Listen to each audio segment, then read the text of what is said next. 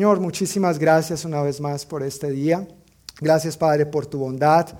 Gracias por la oportunidad y el privilegio que nos das de reunirnos con libertad para exaltarte, para reconocer quién tú eres, para darte gracias por lo que haces. Gracias por la familia que somos, Señor. Gracias por hacernos uno en ti. Y gracias por estos aspectos, Señor, a los cuales los primeros creyentes se dedicaban y de lo cual nosotros podemos aprender y es vital para tu iglesia, para cada uno de nosotros hoy en día también. Por favor, háblanos, enséñanos, ayúdanos a estar enfocados en ti, renueva nuestro entendimiento respecto a este asunto, este tema de la oración, Señor. Ayúdanos a vivirlo también. En el nombre de Jesús. Amén. Amén.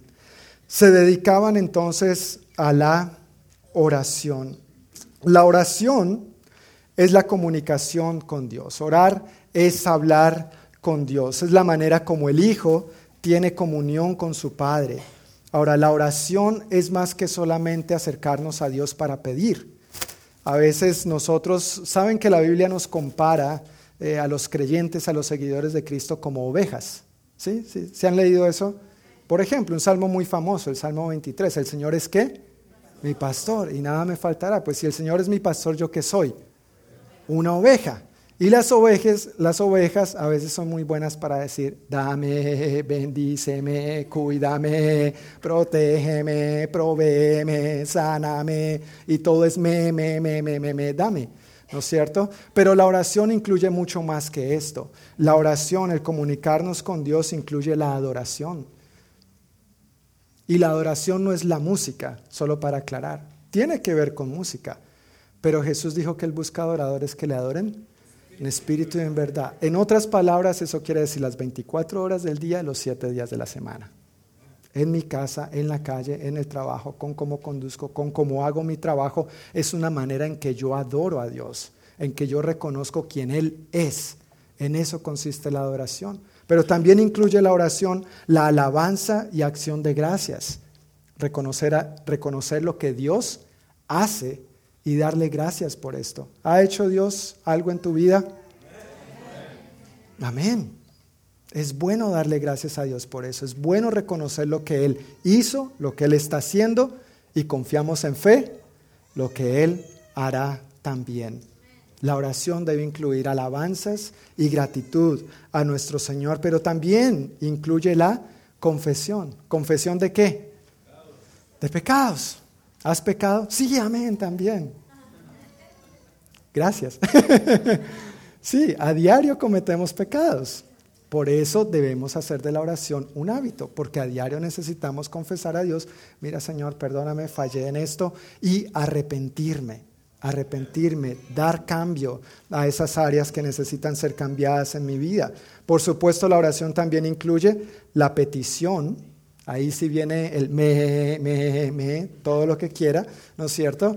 También le pedimos a Dios por nuestras necesidades. ¿Tienes necesidades?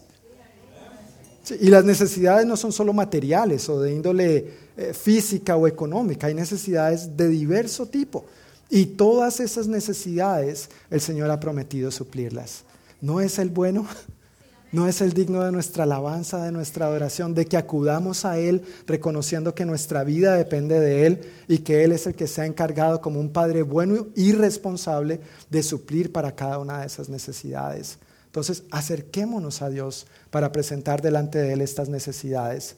A veces en lugar de acudir al, al prestamista, deberíamos acudir a Dios. ¿Quién es tu proveedor? Dios, no, no el prestamista y menos el abusador que quiere prestarte una alta tasa de interés. Dios es tu proveedor. Amén. Confía en Él. Es bueno acudir al médico, claro, cuando estamos enfermos y todo esto es sabio, es prudente, es correcto, es adecuado. Pero en primera instancia, ¿quién ha prometido proveernos salud? Dios.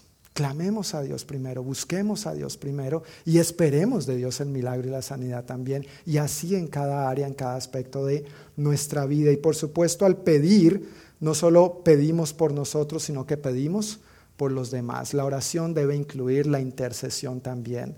No debemos olvidarnos de familia, amigos, la iglesia, la comunidad, nuestro país, nuestros países natales. Hay tanta y tanta y tanta necesidad de Dios en el entorno en el que nosotros vivimos. ¿Sí o no? mucha necesidad. Y Dios nos llama también a orar por estas personas y para que Él se manifieste y manifieste su poder y su gloria en medio de esas necesidades. Para que funcione bien, ya, que la oración es la comunicación con Dios, es hablar con Dios. Como toda comunicación, para que funcione bien, la comunicación debe ser de doble vía, ¿no es cierto? Y con Dios es igual. Debemos hablar a Dios, pero también esperar, escuchar de Dios. Y eso requiere de nosotros ejercitarnos en la disciplina de guardar silencio, desconectarnos. Recientemente tuvimos el estudio de espiritualidad emocionalmente sana. ¿Alguien aquí tomó espiritualidad emocionalmente sana? Gracias. Los que no, cuando se vuelva a repetir esto, es muy bueno, es muy bueno, vale la pena. Uno de los ejercicios que poníamos en práctica ahí, ¿recuerdan cuál era? Guardar silencio, al principio y al final. ¿Por cuánto tiempo? Dos minutos. Y en esos dos minutos uno se acuerda de todo lo que no ha hecho y le falta por hacer. Es como que empieza a ser uno bombardeado. ¿No es cierto? Ay, se me olvidó, el arroz se me va a quemar, ¿qué eso, qué lo otro? No sé, ay, los niños en la escuela, espero que no, pero... pero en esos dos minutos de silencio es mucho lo que uno puede aprender a eso, a simplemente respirar profundo, guardar silencio y aprender a escuchar de Dios. Él ha depositado su espíritu en ti y en mí. Y la Biblia dice que su espíritu da testimonio a nuestro espíritu.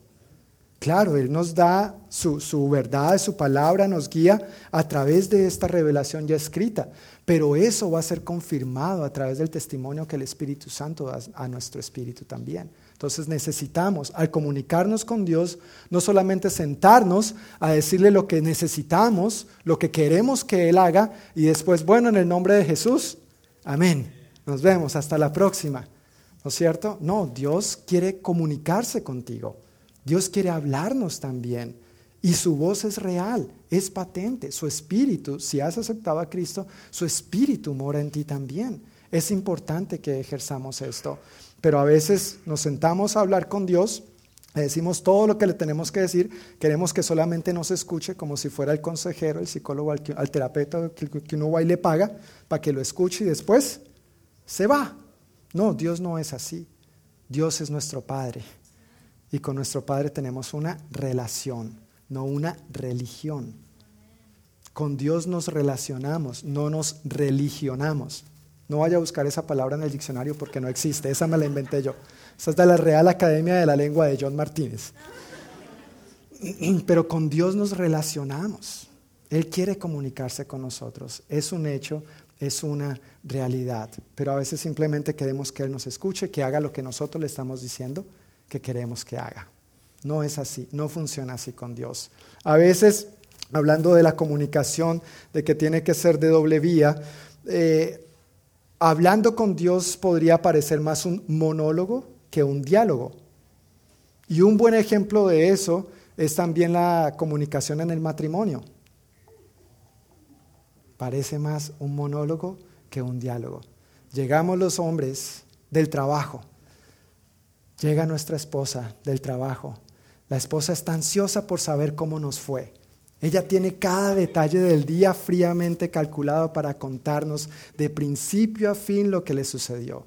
Y podría tomar dos horas contándonos cómo fue su día. Y nos pregunta a nosotros, ¿y a ti, mi amor, cómo te fue? ¿Y cuál es la respuesta? Bien, gracias. y punto y como que se acaba la comunicación, ¿no es cierto? Pero para que haya una buena comunicación tiene que ser fluida de ambos lados. Tenemos que escuchar y tenemos que hablar, tenemos que recibir y tenemos que dar. Funciona de igual manera con Dios. Jesús habló bastante sobre la oración en varias ocasiones de diferentes maneras para enfatizar lo importante que es estar conectados con el Padre. Ahora, Jesús no solamente lo habló, Jesús no solamente lo enseñó, sino que Jesús lo vivió. Si hay alguien que nos muestra lo que es estar conectados con el Padre, es el Hijo, Jesús. Porque Él nos modeló eso, nos invita a vivir de igual manera. Él nos modeló lo que es la oración con su estilo de vida, Él lo enseñaba, pero obviamente nos muestra lo que es estar en constante comunicación con el Padre en todo momento y bajo toda circunstancia. Jesús no estuvo en comunicación con el Padre solamente cuando iba a la sinagoga.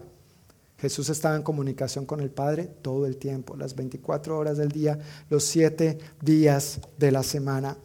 En esta mañana, mientras hablamos sobre este tema de la oración, entonces yo quiero tocar dos puntos al respecto. Y uno de esos tiene que ver precisamente con lo que Jesús mencionó en Mateo capítulo 6, versículos 5 al 6. Si tiene su Biblia o su celular, yo quiero pedir el favor que busque conmigo Mateo capítulo 6, versículos 5 al 6, para ver qué dijo Jesús, solamente uno de los tantos y varios aspectos que Jesús mencionó sobre la oración. ¿Ya estamos ahí? Mateo 6, 5 al 6 dice así, cuando ores, no hagas como los hipócritas a quienes les encanta orar en público, en las esquinas de las calles y en las sinagogas, donde todos pueden verlos. La verdad les digo, no recibirán otra recompensa más que esa. Quiero aclarar, y vale la pena aclarar, que Jesús en ningún momento está desautorizando la oración pública. Eso es algo que los creyentes y su pueblo en la antigüedad siempre han llevado y nosotros debemos llevar a cabo. Por eso oramos en público. ¿no es cierto? Jesús no está desautorizando eso. Lo que él está tratando de corregir es que uno no debería buscar orar en público para, para, para vanagloria, para ser visto, para ser reconocido. Ahora, si uno lo hace así, pues ahí ya tiene su recompensa. Si eso es lo que quiere, eso es lo que va a recibir. Va a ser visto por los demás, va a recibir la buena palma. Ay, qué lindo oras, qué bueno, tú sí eres una persona de oración. Y ya, hasta ahí llega esa, esa buena intención. Pero entonces aclara en el versículo 6 diciendo, pero tú, cuando ores, apártate a solas, cierra la puerta detrás de ti y ora a tu Padre en privado. Entonces tenemos la oración en público, pero tenemos la oración en privado también, un estilo de vida.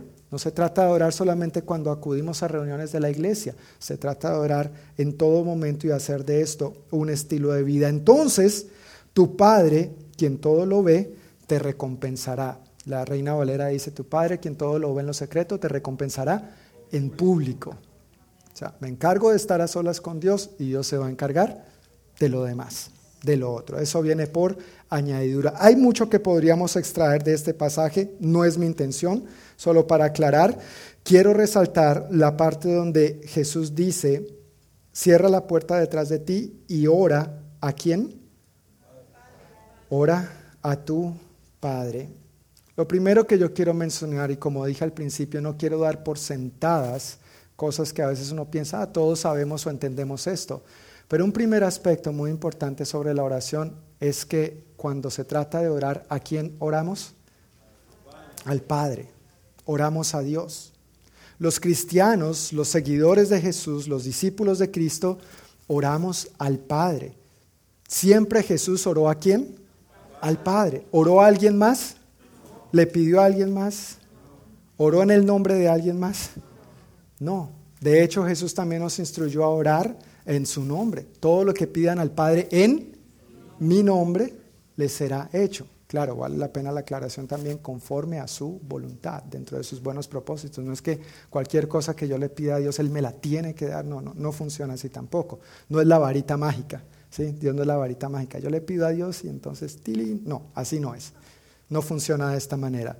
Pero quiero aclarar y resaltar que esta es la razón por la cual nosotros no pedimos, no oramos a otras deidades. No pedimos a otros dioses, no pedimos ni oramos a santos ni a ángeles. No hay más intercesores ni más intercesoras que Jesucristo.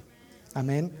Cuando nos acercamos a Dios en oración, es a Dios, no a otro, no en el nombre de otro, no a otro tipo de deidades a las que a veces la gente piensa, pero es que no importa, todos los caminos conducen a Roma, dice el dicho popular.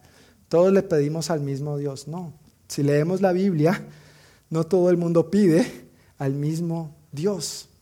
Es importante que al acercarnos a Dios en oración sigamos lo que Jesús dijo Cuando oren, oren al Padre. Y si leemos ahí mismo en el capítulo 6 más adelante, los discípulos, bueno, Lucas es el que da este detalle, dice que los discípulos le dicen, Señor, enséñanos a orar.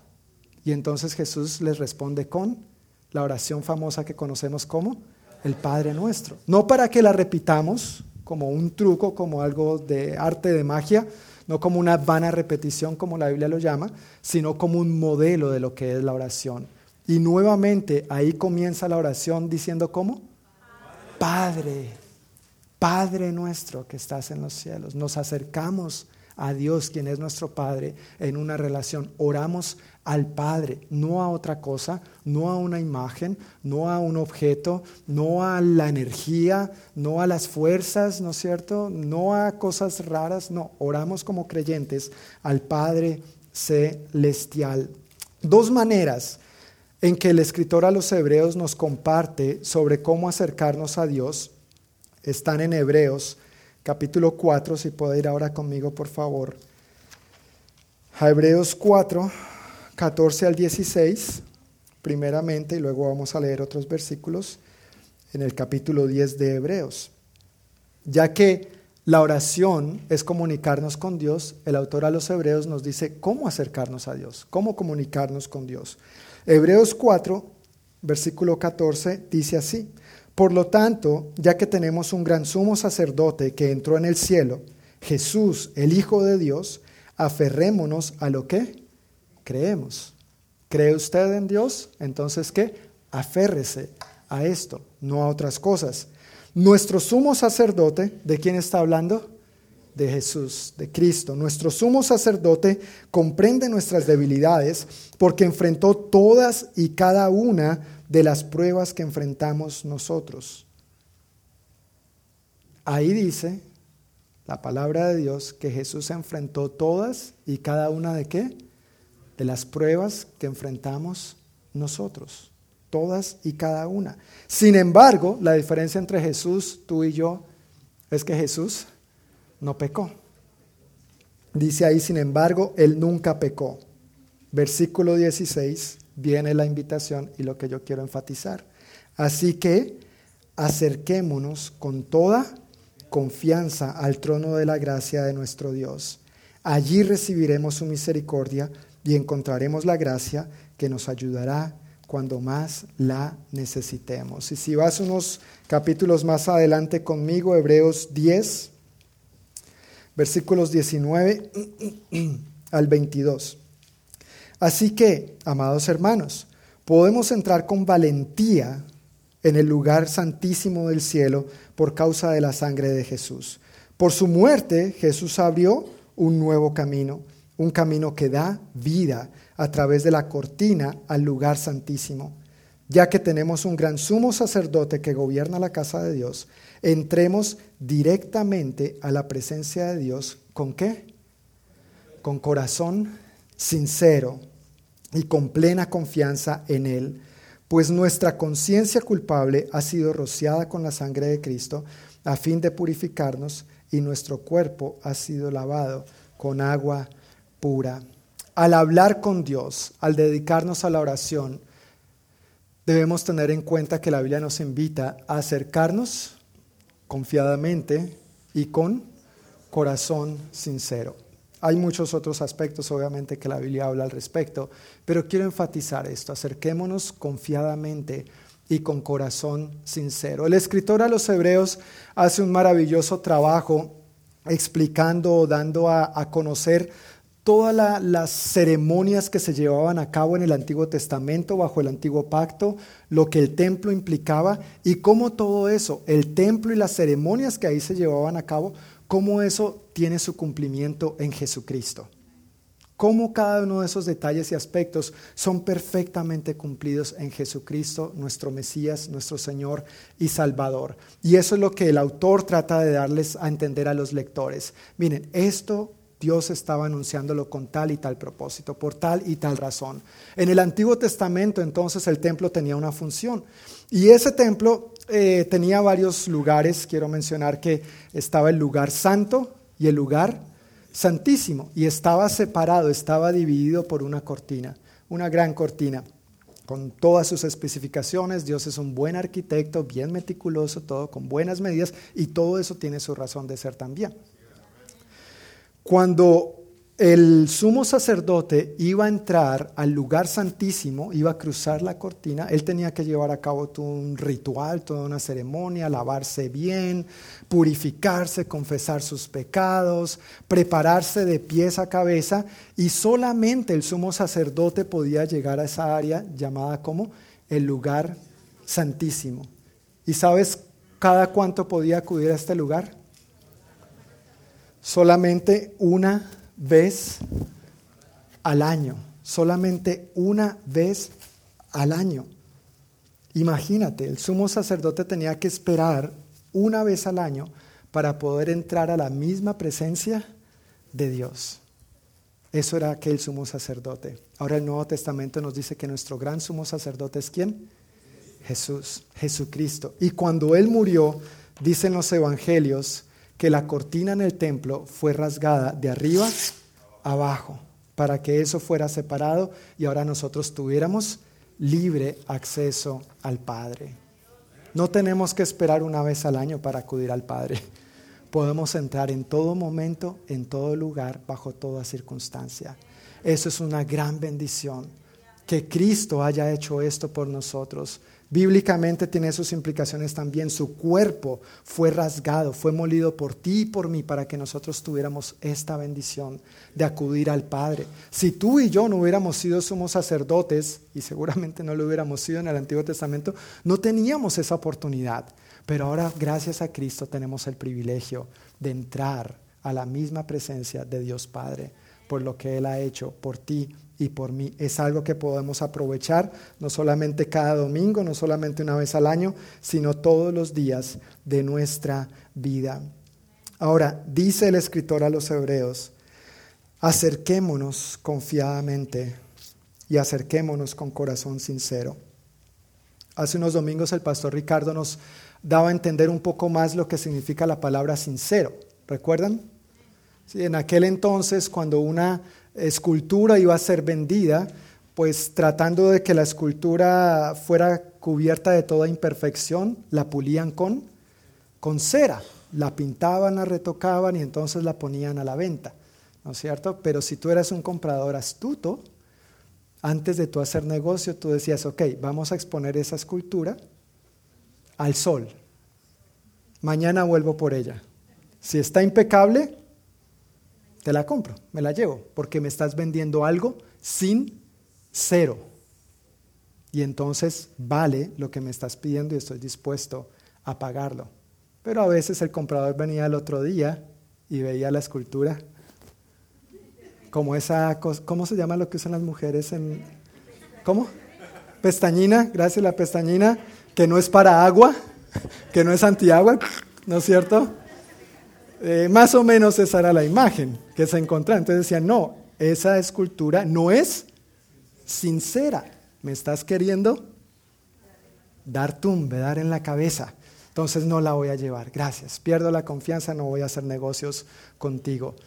Entonces debemos acercarnos a Dios sin cera. No tenemos por qué tratar de maquillar nuestras imperfecciones. Al fin y al cabo Dios ya te conoce. ¿Sí o no? Dios sabe cuáles son tus fortalezas y Dios sabe cuáles son tus debilidades, pero a veces queremos acercarnos a Dios tratando de impresionarlo como si a Dios pudiéramos impresionarlo. No, no es por tus méritos, no es por los míos, es por los méritos de Cristo. Y gracias a Él podemos presentarnos a Dios tal y como somos con nuestras fortalezas y dándole gracias a Dios por eso, pero también con nuestras debilidades, Señor. Mira mis falencias, te confieso este pecado, mira este hábito, mira esta lucha, mira que me enojo, mira que mi relación con mi esposo, mis hijos, el trabajo, la carga económica, la salud, a veces en lugar de darte gracias, Señor, me enfoco en lo malo y me quejo y me quejo y me quejo y vivo la queja avanza en lugar de la alabanza. Podemos acercarnos a Dios con corazón sincero. No tenemos que tratar de impresionarlo. Pero además nos dice que nos acerquemos confiadamente. Y la razón, dice, leímos en Hebreos 4, es porque Jesús, tu sumo sacerdote y el mío, experimentó todas y cada una de las pruebas que tú y yo experimentamos. ¿Cuántas? ¿Cuáles? ¿De qué tipo? Todas, todas. Jesús sabe cuando tú te desanimas. Jesús sabe lo que a ti te duele. Jesús sabe lo que a ti te molesta. Jesús sabe con lo que estás de acuerdo y con lo que no, lo que quisieras cambiar, lo que quisieras mejorar. Jesús conoce cada uno de esos detalles, tanto los buenos como los no tan buenos. Y a pesar de eso, Él dice, acércate confiadamente. Te estoy invitando a que vengas al trono, ¿cómo se llama? ¿El trono de qué? De la gracia para recibir gracia y misericordia. No nos está invitando al trono del castigo. Y a veces nos acercamos a Dios como con cierta cosa. ¿Será que sí? ¿Será que no? Es que si acudo a Él, ¿cómo ir a hacer la cosa? Hermano, no importa lo que haya hecho o no haya hecho. Si se acerca a Dios, Dios le va a responder con gracia y misericordia. En ningún otro lugar va a encontrar eso. Acuda al Padre. Acuda al Padre y solamente al Padre porque ningún otro le va a tratar como usted y yo no nos merecemos. Amén. Ese es el trono de la gracia. Yo recuerdo siendo eh, niño, el otro día, como ya saben, cuando tenía seis años, eso es hace 12 años, hace 34. Si quieren saber, hace 34. Sume, haga la cuenta, ya sabe cuántos tengo. Sí, este año llegué al cuarto piso. Bueno, eh, cuando tenía seis añitos estaba en la escuela y yo ni me acuerdo qué hice. Honestamente no me acuerdo qué hice, pero me acuerdo qué pasó. La asistente de la profe eh, obviamente hice algo indebido, no recuerdo qué fue. No es que no lo quiera confesar, es que no me acuerdo, honestamente. Pero la, asistente de la profe me dijo, bueno, John, mira, como hiciste esto, eh, hay un castigo. Y el castigo era dar en las manos con la regla. No sé si ustedes todavía vivieron esa etapa. Esa fue la única y la última vez. Mi mamá fue al rescate, gloria a Dios. Pero esta asistente me decía, yo tenía las manos así, sentado en la silla, y me decía, saca las manos, saca las manos. Y yo, pues, ni loco, ¿verdad? ve, no voy a sacar las manos, yo sé lo que me espera, el castigo, no gracia. Entonces, no voy a sacar las manos. Bueno, pasó minutos ahí conmigo insistiéndome. Eh, iba avanzando y se iba poniendo más dulce, como más comprensiva. Dijo, bueno, mira, yo entiendo, tatatín, patatán. Me empezó a endulzar el oído, me empezó a enamorar, tranquilo, saca las manos, no va a pasar nada. Yo no sé, después de cuánto tiempo, yo dije, bueno, está bien, parece que todo está bien, ya se le pasó, no va a pasar nada. Más me demoré yo en sacar las manos que en ella darme el reglazo. Eso es precisamente lo que no te va a pasar con Dios. Amén. Vas a cometer errores, has cometido errores, pero Dios no te va a traer, no, no te va a endulzar el oído para después darte el reglazo. No, Dios no es así. Ese no es el Padre que nos revela la Biblia. Acércate confiadamente al trono de la gracia para recibir la gracia y la misericordia que necesitas. ¿Necesitas gracia? Acércate a Dios. ¿Necesitas misericordia? acércate al Padre. Necesitas perdón, acércate al Padre. Necesitas restauración, acércate al Padre, no al asistente de la profesora. Ok, podemos acercarnos confiadamente y con corazón sincero gracias a los méritos de Cristo y no a los nuestros propios. Él es tú y mi sumo sacerdote. El segundo aspecto que yo quiero tratar respecto a la oración se encuentra en Santiago, capítulo 5 versículos 13 al 16. Santiago está ahí seguidito de Hebreos, seguidito de Hebreos. Santiago 5, 13 al 16. Hablando sobre la oración, el apóstol Santiago dice lo siguiente. ¿Alguno de ustedes está pasando por dificultades? ¿Qué dice? tranquilo, no tiene que responder amén si está pasando por dificultades. ¿Alguno de ustedes está pasando por dificultades? Dice que que ore, que haga oración, que haga oración. No importa la dificultad que esté pasando, ore. Ahora, ¿ore a quién? Al Padre, no a otra cosa, no a otra deidad, no a una persona, ore al Padre. ¿Alguno está feliz?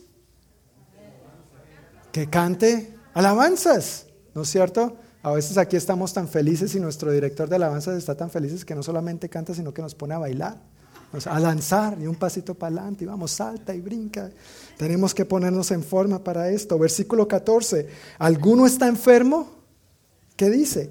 Que llame a los ancianos de la iglesia para que vengan y oren por él y lo unjan con aceite en el nombre del Señor. Ya sabes por qué cuando oramos por enfermos, normalmente ungimos con aceite. Es una invitación bíblica. Esta unción representa la presencia del Espíritu Santo, creyendo que esa unción quebranta todo yugo, rompe toda enfermedad y representa, no que el aceite sane, sino que representa la sanidad del Espíritu Santo, la restauración, lo que nosotros necesitamos. No tenemos fe en el aceite, tenemos fe en Dios. ¿sí? Solo para aclarar. Versículo 15, una oración ofrecida con fe sanará al enfermo y el Señor hará que se recupere y si ha cometido pecado será perdonado. Pague uno y lleve dos. Gloria a Dios, este es nuestro Dios. Claro, eso tiene su contexto, no tengo el tiempo para explicar todos los detalles, pero viene el versículo 16, que es en lo que quiero enfocarme y centrarme. Versículo 16. Confiésense los pecados unos a otros y oren los unos por los otros para que sean sanados. La oración ferviente de una persona justa tiene mucho poder y da resultados maravillosos. Si tú tienes a Cristo Jesús, tú eres justo por Cristo Jesús. Recuerda, no son tus méritos, son los méritos de quién? De Cristo. Cuando leemos Hechos capítulo 2, versículo 42, y vemos su contexto, y no solamente el contexto de ese pasaje, pero cuando vemos todo el libro de Hechos, nos damos cuenta que la oración era un estilo de vida de los creyentes de manera individual, su relación personal con Cristo, cerraban su puerta y estando a solas oraban al Padre, pero también ellos tenían una fuerte vida de oración comunitaria, como familia, como comunidad cristiana que eran. Ellos no solamente oraban a solas con el Padre, sino que también oraban juntos, oraban en comunidad. Y esa oración era a través de la cual se apoyaban los unos a los otros. Eso tiene un especial significado al entender lo que estaba pasando en ese momento, las dificultades que estaban viviendo, la persecución, que si se convertían al cristianismo los eh, sacaban de la sociedad, de la casa, de la familia, los desterraban, los desheredaban de todo. Y entonces, ¿dónde encontraban apoyo? No donde encontraban el pollo, donde encontraban apoyo.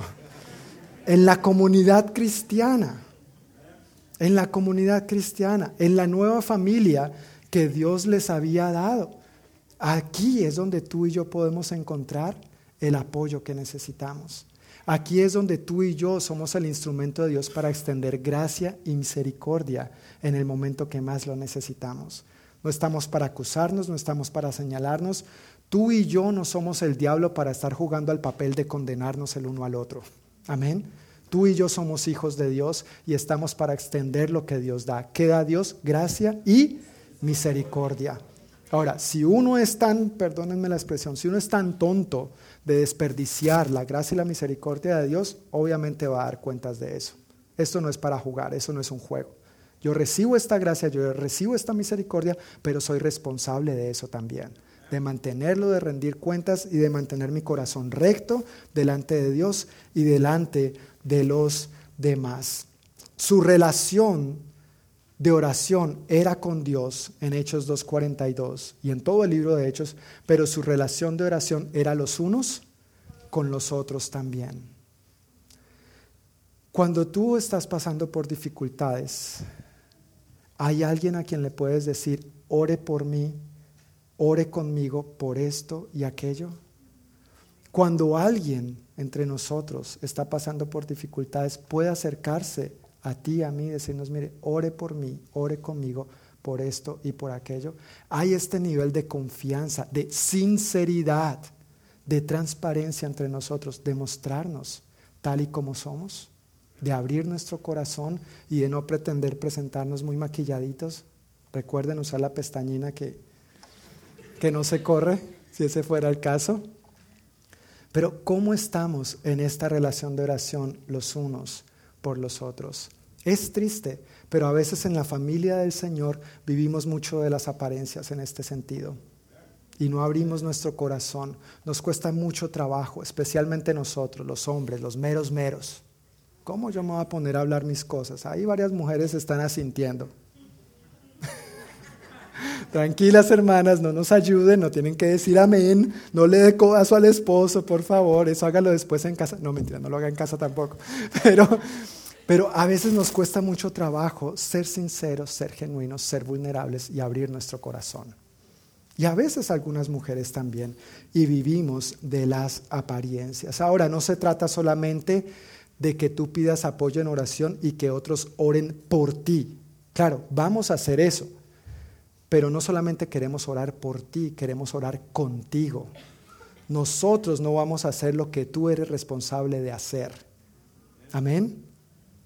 Nosotros o los que oran por ti no van a hacer lo que tú eres responsable de hacer.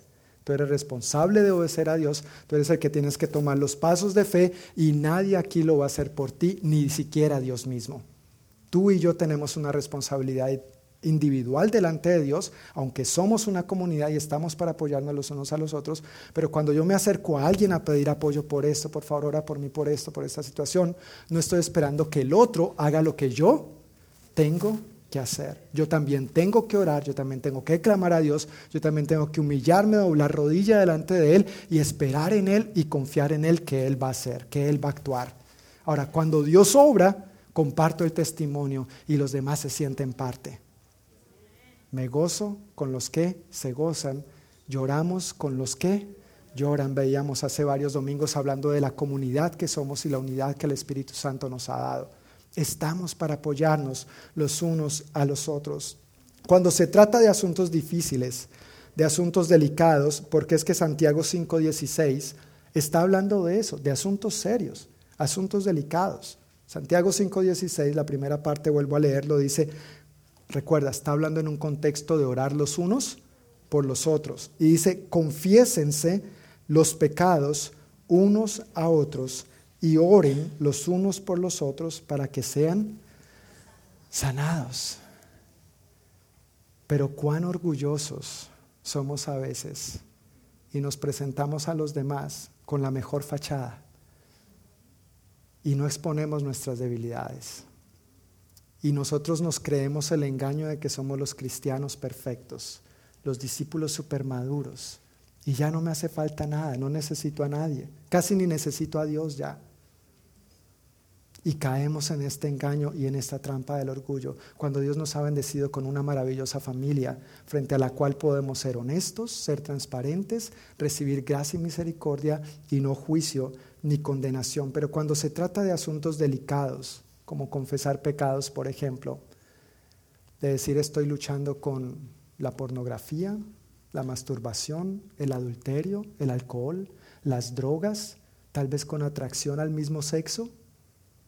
Eso pasa en la iglesia, hermanos, pero poco lo hablamos, porque somos creyentes, somos cristianos. ¿Y porque somos cristianos no estamos expuestos a estas tentaciones? Claro que estamos expuestos a estas tentaciones, pero lo que hace la diferencia es si me apoyo en Dios y me apoyo en mi familia para no caer en la tentación. Eso es lo que va a hacer una gran diferencia. Así que cuando se trata de asuntos delicados, de asuntos serios, ¿a quién debería exponer mi corazón y de qué manera? Pastor, pastor, Ricardo, déme oportunidad para luchar, para compartir a la iglesia mi lucha y que ore por mí. No, no, no, no, no. Eso tampoco es sabio, no es prudente. Pero el libro de Proverbios nos da algunos puntos interesantes al respecto. Proverbios 27, 6 y 27, 17 dicen así. Las heridas de un amigo sincero son mejores que muchos besos de un enemigo. ¿Las heridas de quién? De un amigo sincero. Y ya hablamos lo que es ser sincero. Pero las heridas de un amigo sincero son mejores que muchos besos de un enemigo. Y el versículo 17 ahí mismo dice, como el hierro se afila con el hierro, así un amigo se afila con su amigo. La invitación es a abrir nuestro corazón, a confiar en alguien sincero y yo tener el corazón dispuesto y abierto a ser corregido. Hablo con transparencia, pero también tengo que recibir y estar dispuesto a recibir la corrección. Cuando tú hablas con un buen amigo no se trata de, del bote de la basura. En la basura, ¿qué echas? ¿Qué echas? Basura, ¿no es cierto? Lo que no sirve, los desperdicios. En el bote de basura se echa la basura. Y pues porque es un bote de basura, tú echas ahí todo lo que quieras, cuando quieras, en la condición que sea, y el bote, por más que quiera, no te va a decir nada. Porque es un bote de basura es un ser inanimado. Pero cuando tú te acercas a un amigo a echarle tu basura, debes estar dispuesto a que ese amigo te corrija para atrás y te diga, esto sí, esto no, con todo el amor, pero te tengo que decir las cosas como son, sinceridad. Entonces, si yo busco a alguien simplemente para que me escuche, pues páguele al terapeuta, porque ese le va a escuchar, vaya y páguele a él. ¿sí? Sale de ahí, entra, tal vez se sienta con su conciencia más tranquila, pero si usted va a hablar algo serio con un amigo, con un hermano en la fe, tiene que ser con alguien confiable, como dice Proverbios, pero también tiene que estar dispuesto a ser corregido, porque ese hermano no es un bote de basura. Ese hermano está para ayudarle, para brindarle la gracia y la misericordia que necesita, pero hablándole la verdad en amor también. Por naturaleza, nosotros crecemos y somos enseñados también. De muchas maneras somos enseñados a que no hay que hablar de los problemas personales con los demás.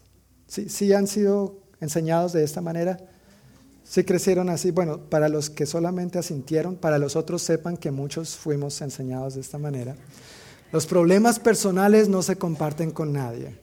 Hay un dicho en Colombia, no sé si tal vez en otros países de Latinoamérica eh, es algo similar, pero en Colombia tenemos un dicho que dice que la ropa sucia... Ah, ok. Parece que es un dicho hispano, no solamente colombiano. La ropa sucia se lava en casa. Y todos entendemos a lo que eso se refiere, ¿sí o no? Y entonces nuestros niños viven así, nuestros jóvenes viven así, los adultos viven así. Llegas al matrimonio creyendo que va a ser color de rosa y te das cuenta que no, porque vienen los conflictos, pero eso no se puede hablar con nadie. Los problemas de pareja son solo de pareja y se resuelve entre los dos. Ese es un engaño tremendo y una de las mentiras más grandes que destruye los matrimonios, no solamente fuera, pero dentro de la iglesia. Si tú pensabas que tus problemas personales eran personales, bienvenido a la comunidad cristiana. No lo son. No lo son. Ahora, recuerda, tienes que hablar con alguien que realmente tú confíes y a quien le confíes a tal punto que estés dispuesto a recibir su corrección. No es que tú tengas que confesar tus pecados y tus luchas con todo el mundo. No, no, no, no, no. Hay que orar con sabiduría también y hay que confiar en personas que tú consideras que son dignos de tu confianza, que son responsables y que te van a ayudar a salir de esas situaciones. No es tampoco algo, no tiene que ser algo de dominio público. Se trata de alguien sincero y en quien confíes. En la iglesia, en la comunidad cristiana, no existen los llaneros solitarios. ¿Cómo es que se dice llanero solitario en inglés? The Lone, Lone Ranger. El Lone Ranger, ¿no? ¿Han visto esta serie? El famoso llanero solitario. Todo lo puede él solo. este se le voló Filipenses 4:13 de la Biblia. Todo lo puedo en Cristo que me fortalece. No, él, todo lo puede él solo. ¿No es cierto? No necesita Cristo, no necesita comunidad, el llanero solitario. Y a veces nosotros queremos vivir como llaneros solitarios. No, hermanos, somos una comunidad. Somos una comunidad. Si no está en este plan, por favor, dispóngase, porque lo que Dios tiene son grandes bendiciones para usted. Amén. Dios tiene grandes bendiciones. Confesamos nuestros pecados unos a otros y oramos unos por otros para que seamos sanados. Jesús, siendo Dios, la noche en que fue entregado, la noche en que fue traicionado, siendo Dios, piensa por eso en un momento, siendo Dios, pidió a sus discípulos, oren conmigo. Él estaba angustiado, él estaba preocupado, él quizá le embargó el temor, la duda, la incertidumbre. ¿No te embargan a ti las dudas a veces, la incertidumbre, el temor, el futuro? Si Jesús pidió a sus discípulos, oren conmigo, ¿cuánto más tú y yo que no somos Jesús, necesitamos que otros oren con nosotros? Amén. Yo no quisiera cerrar sin antes leer en Hechos 2, volviendo a Hechos capítulo 2, volver al versículo 43. Ya por varios domingos hemos visto Hechos 2.42. Pero la pregunta es, ¿vale la pena ser una comunidad cristiana que pone en práctica estos cuatro aspectos? ¿Cuáles son esos cuatro aspectos? Dedicarse a la enseñanza de los apóstoles,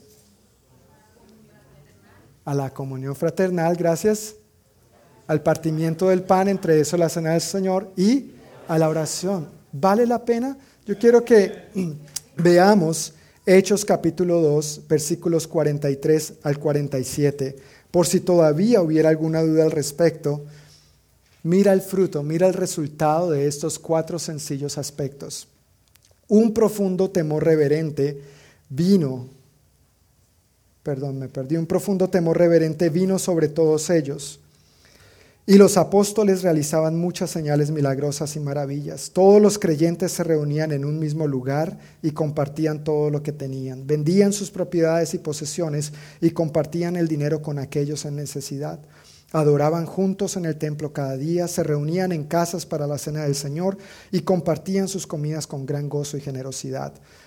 Todo el tiempo alabando a Dios y disfrutando de la buena voluntad de toda la gente y cada día el Señor agregaba a esa comunidad cristiana los que iban siendo salvos. Mira todo el fruto. Haz cuatro y recibe todo este. Pague cuatro y lleve todo lo que encuentre en la lista. Hay temor reverente, se refiere a temor de Dios, no miedo a Dios. Hay muchos milagros y maravillas. ¿No es algo que anhelamos más? Eso es un fruto de este estilo de vida en la comunidad cristiana. Hay unidad y una generosidad desbordante. Hay continua adoración y alabanza a Dios. Hay buena reputación. ¿Te has dado cuenta que a veces los cristianos no tenemos buena reputación de la iglesia cristiana? ¿Y por qué será? ¿No es cierto? Triste. Pero no podemos pretender tapar el sol con un dedo. Y por supuesto hay crecimiento. Cada día el Señor añadía a esa comunidad cristiana los que iban siendo salvos. El crecimiento va a ser un fruto natural, va a ser un resultado natural en la medida que nosotros llevamos a cabo estos cuatro aspectos. Vale la pena vivir conforme la iglesia primitiva vivió. Vale la pena llevar a cabo estos cuatro aspectos. Son sencillos, no son complicados, pero todo comienza por tu disposición y por la mía. Por eso la pregunta para cerrar y pasar a la conclusión, tiene que ver con voy a vivir Hechos 2.42. Y esa respuesta la tienes tú. Dios no te va a obligar, yo no te voy a obligar. Eres tú el que decides si ser parte de esto o no. Si me permites aconsejarte, yo te invito a ser parte. La puerta está abierta porque lo que Dios ha estado haciendo es grande, lo que va a ser va a ser todavía más grande. Pero Dios necesita de ti y de mí. Dios quiere un corazón dispuesto y ese corazón lo tienes tú y tú eres el que permite que Dios gobierne en ese corazón o no. Depende de ti y de mí en un sentido de lo que Dios quiera hacer. Dios lo va a hacer como quiera. Dios lo va a hacer como quiera. Pero Dios te invita a ser parte de esto. Pienso que nosotros tenemos una gran responsabilidad al respecto. Y por eso una manera de si voy a vivir Hechos 2.42 o no, una manera de aplicar esto. Ya tenemos la información, ahora cómo lo aplicamos, cómo lo vivimos. Mira, todo comienza, el primer paso es dando tu vida a Cristo. ¿Has dado tu vida a Cristo? Si tú no has dado tu vida a Cristo, ni eres cristiano ni eres parte de la comunidad cristiana. Lo siento si te lo digo muy eh, crudamente, pero es lo que dice la Biblia. El que tiene al Hijo tiene la vida, el que no tiene al Hijo de Dios no tiene la vida. ¿Tienes al Hijo o no tienes al Hijo? Si no tienes al Hijo, ¿por qué no hoy, hoy, aquí y ahora recibir a Cristo? Él está llamando a la puerta de tu corazón, esperando que tú le abras, que tú le invites para invitarle a ser tu Señor y Salvador. Si no has tomado este importante paso, por ahí es por donde debes comenzar. Ese es el primero para que esto sea eh, posible en tu vida y a través de tu vida. Número dos, ¿Cómo quiero invitarte a que tú y yo apliquemos esto? No es complicado vivir esos cuatro aspectos. A veces pensamos es que no tengo el tiempo, es que no tengo la habilidad, es que no tengo la, la gracia. Todos tienen su hojita de notas, ¿verdad? Sí, todos tienen su hojita de notas. Si no tienes hojita de notas, tampoco tiene permiso de salir. No, mentiras. Pero si no tienes hojita de notas, eso no se lo damos porque no tenemos en qué más gastar el papel o la tinta o los recursos que tenemos como iglesia. Eso se lo damos con un propósito. Es para que usted persevere, se mantenga firme y se dedique a las enseñanzas de los apóstoles. Pero ¿con quién lo hago? Hermano, de todo corazón. De todo corazón ¿Sabes lo que yo visualizo? ¿Sabes lo que yo sueño? Y, Dios sabe esto. Es mi anhelo para nosotros como iglesia, hablando de ser sincero, que cada uno de nosotros llevemos a cabo estos cuatro aspectos en familia. Si cada una de nuestras familias vivimos esto, vamos a hacer lo que Dios quiere que seamos y el fruto va a fluir naturalmente. Padres, ¿no, es esto lo que queremos que nuestros hijos vivan? Pero a veces nuestro trabajo es más importante o el cansancio nos vence y no apartamos un día a la semana. No, no, no tienes que hacerlo todos los días, hazlo, hazlo en la medida que puedas.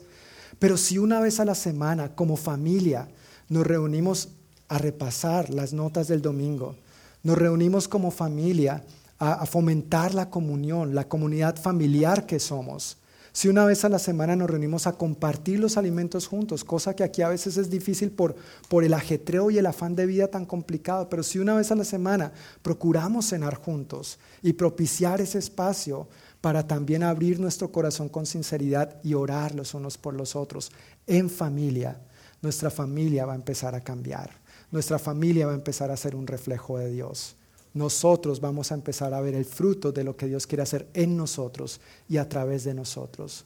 No te estoy pidiendo algo imposible. No te estoy diciendo que vayas al instituto bíblico para preparar. No, no, no, no, no. Es tomar las sencillas notas y que ejerzas la disciplina de domingo, perdón, de semana tras semana, poner en práctica esto con tu propia familia en tu propio hogar.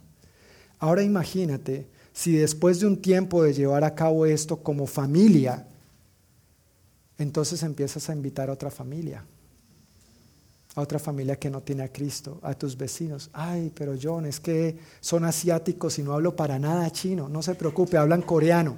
Tampoco hablo coreano. Hermanos, no hay barrera que pueda ser traspasada por un plato de comida y una sonrisa.